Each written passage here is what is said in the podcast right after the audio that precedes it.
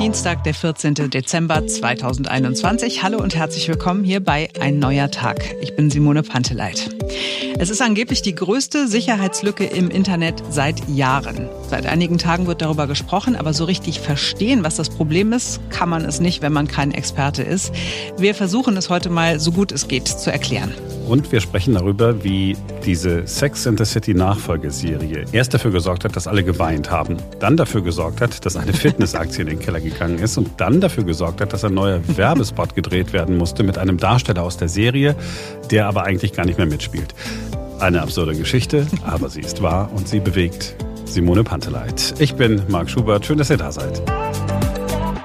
Das meistverkaufte Computerspiel aller Zeiten ist Minecraft. 235 Millionen Mal verkauft. 2009 ist es erschienen und 2014 von Microsoft übernommen worden. Im Wesentlichen geht es bei diesem Spiel darum, Gebäude und alles Mögliche zu errichten und in der Welt von Minecraft Höhlen zum Beispiel zu entdecken. Man kann Rohstoffe abbauen, mit denen man dann wieder etwas herstellen kann und man kämpft gegen Monster. Soweit so gut. Dieses Spiel ist aber seit einigen Tagen in der Diskussion. Wir reden über dieses Spiel, weil dieses Spiel auch von einer, wie es aussieht, extrem gefährlichen Sicherheitslücke betroffen ist. Das ist eine Sicherheitslücke, die das ganze Internet betrifft. Sie hat auch einen Namen, Log4Shell heißt sie. Es gibt eine amerikanische Sicherheitsfirma, die hat die Lage so eingeschätzt, dass auf einer Skala von 1 bis 10 bekommt diese Sicherheitslücke eine 10. Und das Bundesamt für Sicherheit in der Informationstechnik sagt, diese Schwachstelle führt zu einer extrem kritischen Bedrohungslage. Extrem und kritisch in einem Satz, das sind zwei Wörter, die man in diesem einen Satz niemals hören will. Damit sind wir bei Ferenc Reinke, unser Mann, der sich mit Technik auskennt und sie darüber hinaus noch gut erklären kann. Hallo. Hi Ferenc, was ist das Problem?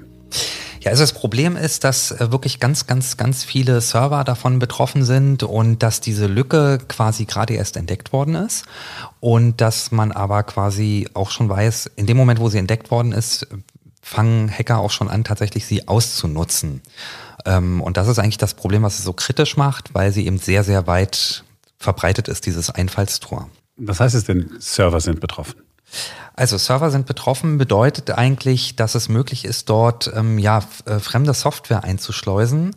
Ähm, wie gesagt, in dem Fall ist es so gefährlich, weil ähm, die Lücke das eigentlich ganz einfach macht. Ähm, vielleicht mal zur Erklärung: Dieses Log4Shell oder auch Log4j wird das genannt. Das ist ein Softwaremodul, das auf so einem Internetserver zum Beispiel läuft und das dafür zuständig ist, ähm, Ereignisse festzuhalten, in eine Datei zu schreiben. Zum Beispiel, wenn sich jemand anmeldet oder abmeldet auf dem Server.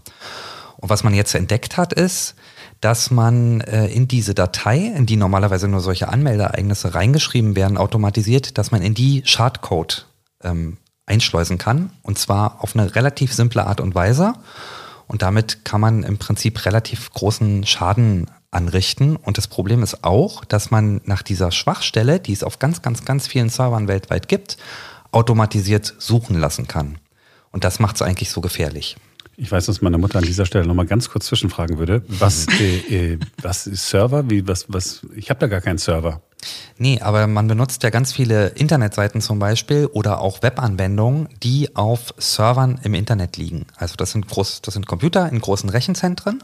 Da läuft so wie zu Hause auch ein Betriebssystem drauf und auf dem Betriebssystem wiederum laufen verschiedene Softwares, Anwendungen, Module zum Beispiel. Und eins dieser Module, das ist eben dieses Log4Shell oder Log4j. Ähm, und genau das ist quasi die Schwachstelle, über die es möglich ist, auf diesen Server draufzukommen und da dann Anwendungen zum Beispiel auszuführen oder Schadsoftware auszuführen, die dann natürlich eigentlich nicht hingehört. Okay, jetzt nochmal für ganz doofe Simones. Ähm, also Minecraft ist die, das Einfallstor quasi. Minecraft dafür. ist im Prinzip das Spiel, was auf dem Server läuft. Ja. Und ein kleiner Teil dieses Spiels, äh, die Software, die im Hintergrund läuft, ist eben genau dieses Log4j oder Log4Shell das eigentlich nur dafür mhm. zuständig ist, zum Beispiel jetzt speziell bei Minecraft festzustellen, a, Nutzer XY hat sich gerade angemeldet und will jetzt spielen oder B, Nutzer XY hat sich gerade wieder abgemeldet und spielt jetzt nicht mehr. Und das wird normalerweise eigentlich in so einer ja, Textdatei wird das festgehalten, da wird das reingeschrieben. Da steht dann ganz genau, wie der Nutzer heißt, äh, vielleicht welche Adresse sein Computer zu Hause hat, äh, zu welcher Uhrzeit und an welchem Datum er sich zum Beispiel eingeloggt oder ausgeloggt hat. Und eigentlich sollte sozusagen in diesem, in diesem Modul nur das festgehalten werden. Es ist aber eben möglich, äh, wie man inzwischen rausgefunden hat, dort auch anderen Code zu hinterlegen, der dann auf diesem Internetserver auch ausgeführt werden kann. Okay, was heißt das aber jetzt? Also meine vier Kinder zum Beispiel spielen, soweit ich weiß, alle Minecraft auf ihrem Smartphone. Mhm. Was kann da jetzt passieren? Also, jemand, der jetzt ähm, auf dem Server von Minecraft, nehmen wir das nehmen wir mal an, hypothetisch sozusagen, es schafft, da eine Schadsoftware zu installieren. Der könnte zum Beispiel von den Smartphones sensible Daten abrufen. Der könnte zum Beispiel sagen, versuche von allen Geräten, die gerade bei dir angemeldet sind, äh, die Bilder runterzuziehen oder Kreditkarten abzuziehen beispielsweise. Also das ist jetzt noch nicht passiert, aber das ist mhm. zum Beispiel theoretisch ist das möglich. Ähm, theoretisch wäre es auch möglich, ähm, auf so einem Server, auf dem der infiziert ist, dass beispielsweise Hacker die ganzen Daten, die auf dem Server selber hinterlegt sind, abrufen. Das können Anmeldedaten sein, Passwörter zum Beispiel, Benutzernamen, das können aber zum Beispiel auch Kreditkartendaten sein. Okay, du sagst, das ist aber noch nicht passiert. Das weiß man sicher? Das weiß man nicht ganz sicher. Also wir wissen, dass es bei Minecraft zumindest noch nicht passiert ist. Wir wissen auch sozusagen von noch nichts Größerem was aber nicht heißt, dass das möglicherweise schon passiert ist. Das Problem, hatte ich ja gerade schon mal gesagt, das Problem ist, diese Sicherheitslücke ist gerade erst entdeckt worden. Mhm. Ähm, es gab sozusagen nicht sofort dafür eine, ähm, ein Fix, ein, ein Bugfix. Das bedeutet, äh, die Lücke existiert momentan, sie ist bekannt und das heißt wiederum auch, dass sie tatsächlich möglicherweise schon für Angriffe genutzt wird beziehungsweise sie wird auch schon für Angriffe benutzt. Es ist bekannt, dass es diverse Attacken auf Server schon tatsächlich gab. Genau, da ist ja nicht nur Minecraft betroffen, sondern alle möglichen, auch, auch größere Unternehmen ähm, sind angeblich äh, betroffen. Genau, das Problem ist quasi, dass dieses Softwaremodul, dieses Log4Shell oder Log4j, das wird auf ganz, ganz vielen Servern eingesetzt, weil es ein sehr, sehr nützlicher Dienst ist ähm, und eben auch bei vielen großen Unternehmen, Apple zum Beispiel, Twitter, Amazon, viele Behörden benutzen es auch, einfach weil es total weit verbreitet ist tatsächlich. Ähm, da kommt hinzu, dass es ähm, dieses Modul, das ist in der Programmiersprache Java programmiert. Die ist sehr, sehr beliebt, das ist die zweitbeliebteste Programmiersprache weltweit. Und deswegen hat dieses Modul auch so eine enorm große Verbreitung tatsächlich. Also es findet sich auf ganz vielen Servern und das ist ein, das ist ein großes Problem. Dazu kommt, ähm, dieses Modul, das läuft jetzt nicht nur auf solchen Internetservern, über die wir gerade gesprochen haben, sondern so ein Modul kann beispielsweise auch in einem, nehmen wir mal zum Beispiel, elektronischen Türschloss laufen. Das bedeutet, theoretisch ist auch wirklich Hardware zum Beispiel davon betroffen. Also es ist wirklich eine kritische Sicherheitslücke. Muss ich mir als Mensch äh, jetzt als, als Nutzer irgendwelche Sorgen machen? Kann ich irgendwas tun? Also als normaler User mm, muss ich mir schon Sorgen machen tatsächlich, weil ich habe ja schon gesagt, es ist theoretisch möglich, über die Sicherheitslücke sensible Daten abzugreifen. Also es kann zum Beispiel sein, dass ich bei irgendeinem Online-Shop registriert bin und dass da meine Kreditkartendaten hinterlegt sind oder Passwörter oder Benutzernamen oder meine Adresse. Ähm, was ich selber tun kann, ist tatsächlich immer wieder das, was man eigentlich immer wieder rät. Nämlich wichtig ist es, dass man verschiedene Passwörter benutzt. Also möglichst wirklich für jede Anwendung, die man im Internet hat, ein eigenes Passwort benutzen, nicht immer wieder dasselbe Passwort benutzen. Dass man auch ein sicheres Passwort benutzt, also nicht das berühmte 1, 2, 3, 4, 5, 6.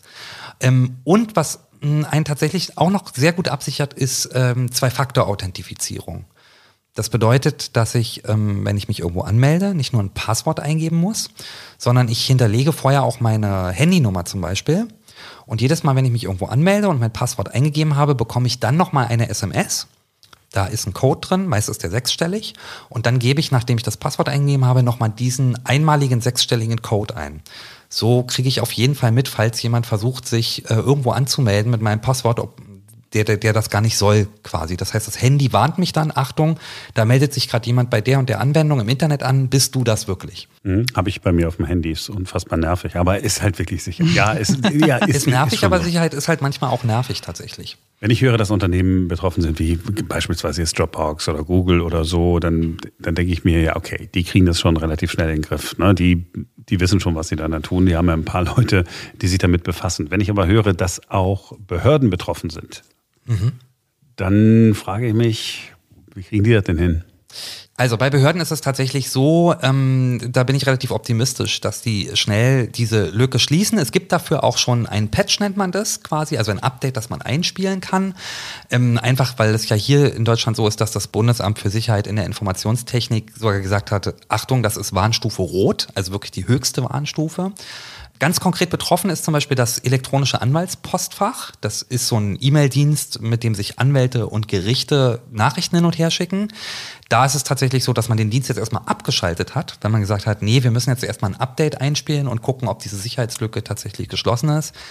Ähm, also da bin ich aber am Ende zuversichtlich, dass das tatsächlich funktioniert. Die Herausforderungen sind tatsächlich eher so kleinere oder mittelgroße Unternehmen, weil das Problem für viele ähm, Administratoren in diesen Unternehmen ist jetzt, die wissen vielleicht gar nicht, ähm, dass sie dieses Modul einsetzen und welche Version sie davon einsetzen, weil es einfach so ein Standardmodul ist, was in ganz vielen Paketen, Softwarepaketen mit drin ist.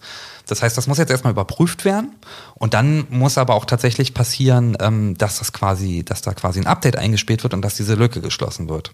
Also bei den ganz großen nicht so das Problem, eher so die mittelgroßen oder kleinen ne, Shops und solche Geschichten, Online-Shops, die könnten eher ein Problem sein, tatsächlich. Ist schon krass, ne? Ein so ein, ein, so ein Ding, was eigentlich nur aufschreiben soll, hat sich einer ja. eingeloggt oder nicht, ja. Äh, ist so ein Riesending. Wahnsinn. In dem Fall ist es tatsächlich auch ein Problem, weil dieses, ähm, dieses spezielle Modul, was es möglich macht, äh, Schadsoftware einzuschleusen, das ist eine Open-Source-Entwicklung. Eigentlich ist Open Source was ganz Tolles, ähm, weil es da so ist, dass der ursprüngliche Programmier Code, der Quellcode, der liegt offen.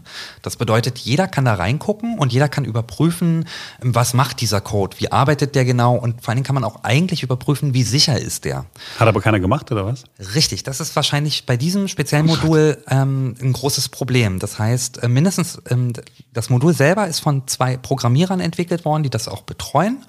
Das Problem ist, dass mindestens einer von denen das aber nur so nebenher macht. Das macht er quasi nicht als seinen Hauptjob, sondern das macht er, ich sag mal so, als Hobby neben, nebenbei.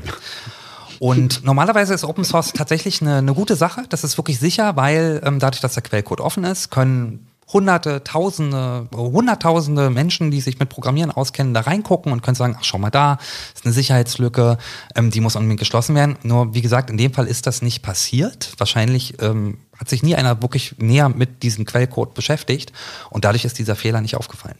Weil das so was Langweiliges ist wahrscheinlich, ne? Naja, für die, die gerne programmieren, ist das, glaube ich, gar nicht so langweilig, aber es gibt eben so viele tausende Module und Projekte, an denen man sich beteiligen kann. Und jetzt genau bei dem ist es mal passiert, äh, dass offensichtlich halt nicht viele Leute drüber geguckt haben. Okay, ich bin mal gespannt, ob da ähm, tatsächlich irgendwelche Hacker irgendwelche Daten abgreifen können. Wahrscheinlich werden wir es relativ spät erst erfahren. Hm, Zu spät. Oh je. Ja, Ferenc, äh, cool. Vielen Dank. Sehr gerne. Okay, ich glaube, in der letzten Woche ist es gewesen, hat Simone sehr ausführlich äh, von der Fortsetzung von Sex in the City gesprochen. ähm, die ersten beiden Folgen hat sie zwischenzeitlich auch schon geguckt, hat mir auch schon berichtet persönlich, äh, wie es so mhm. war, weil ich äh, den, nee, nicht den Fehler, weil ich einfach danach gefragt habe, also weil ich danach gefragt habe, Simone wird uns gleich äh, uns alle nochmal teilhaben lassen. Ähm, ne, es ist diese Serie, die heißt And Just Like That. Mhm. So viel kann ich schon mal sagen. Du hast äh, geweint zusammen mit anderen. Äh, erzählst es mhm. gleich, ne?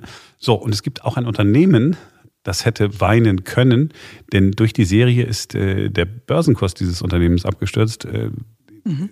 Erzähl mal die ganze Geschichte, das ist total absurd. Okay, also zuerst muss ich eine Spoilerwarnung aussprechen. Wenn ihr And Just Like That also diese Fortsetzung von Sex and the City noch nicht geguckt habt und es gerne selber äh, tun wollt, also sehen wollt, wie es weitergeht, dann es gibt jetzt vor, ne, weil ich sage jetzt, wie es weitergeht. Also, erst wird es tatsächlich sehr dramatisch, dann wird es total skurril und dann sehr lustig. Als Reminder, ja, für alle, die das vielleicht nicht mehr so auf dem Schirm hatten, in den ersten sechs Staffeln von Sex and the City geht es darum, dass Carrie in Mr. Big verknallt ist und unbedingt mit ihm zusammen sein will und das passiert dann tatsächlich auch in der letzten Folge der letzten Staffel. Und im ersten Film heiraten sie. Schön. Also alles bei Sex in the City dreht sich um diese Liebesgeschichte. Und nun Folge 1 von And Just Like That stirbt Mr. Big. Mhm er bekommt einen Herzinfarkt. Das war der Moment, als ich geweint habe, ja. Also weil es wirklich so, what? Ihr könnt ihn doch nicht in der ersten Folge sterben, das geht doch nicht. Also Storytelling-mäßig macht es wahrscheinlich total Sinn, weil was sollte man sonst jetzt in der neuen äh, Geschichte da erzählen, wenn, also sie leben glücklich bis ans Ende ihrer Tage, ist halt nicht so spannend. So, also er bekommt einen Herzinfarkt, nachdem er zu Hause auf einem Heimtrainer sehr intensiv Sport gemacht hat, bricht zusammen und stirbt in ihren Armen übrigens. Gott. Jetzt ist das Ding. Jetzt war ich auch schon fast. weil ich es so emotional erzählt ja, habe. Ne? Also er trainiert halt nicht auf irgendeinem Heimtrainer, sondern er äh, sportelt auf einem Peloton-Bike. Also Peloton ist ja ein Anbieter von Fitnessgeräten, mit denen man von zu Hause aus mit der dazugehörigen Software an Kursen auf der ganzen Welt teilnehmen kann.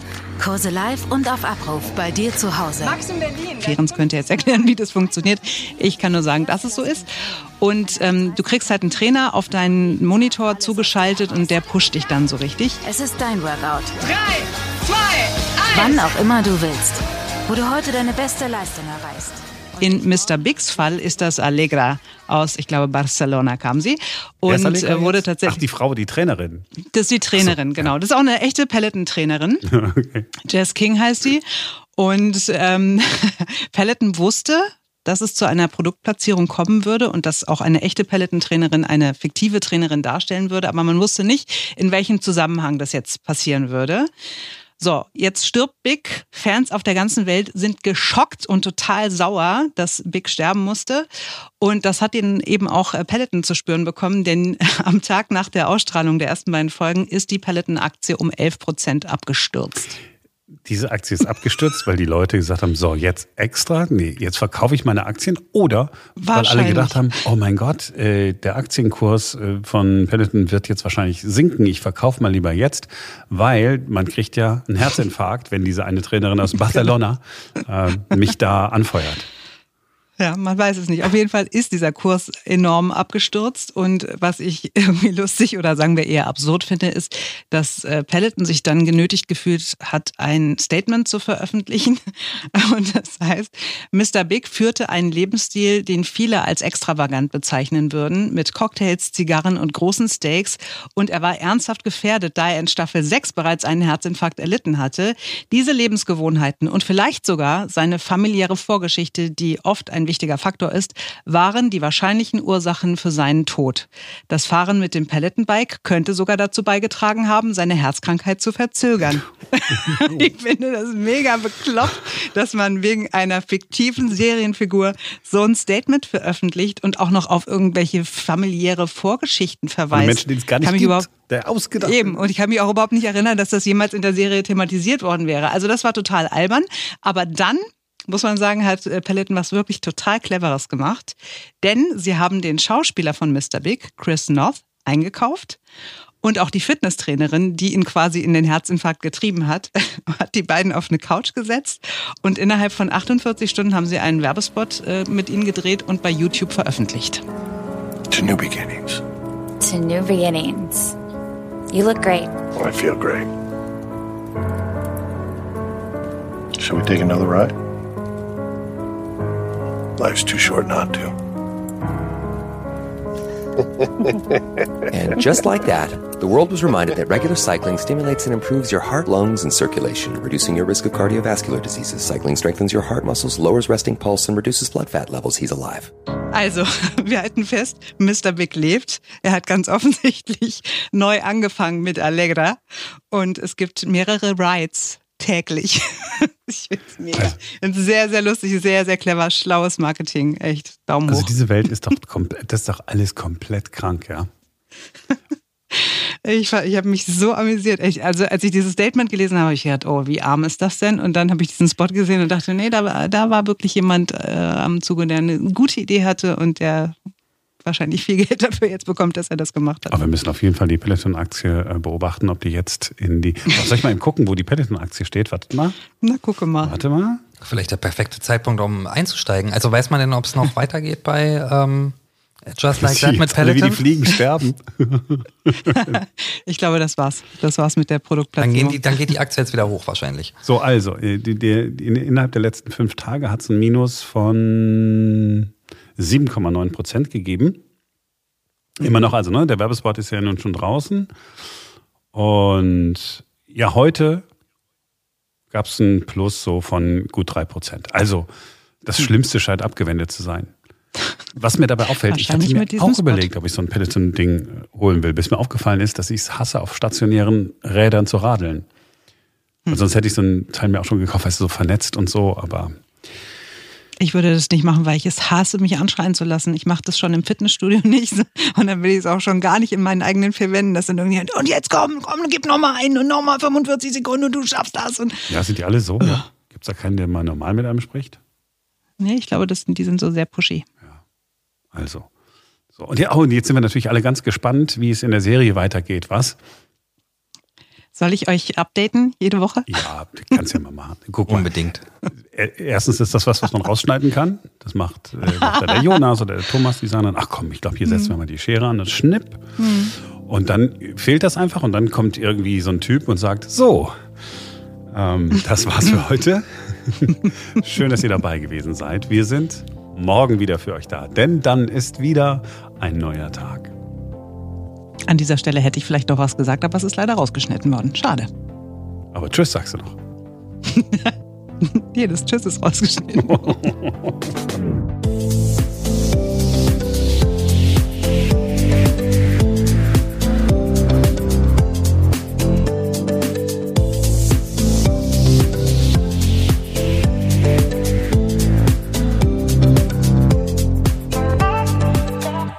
Sicherheitsfrage an Simone.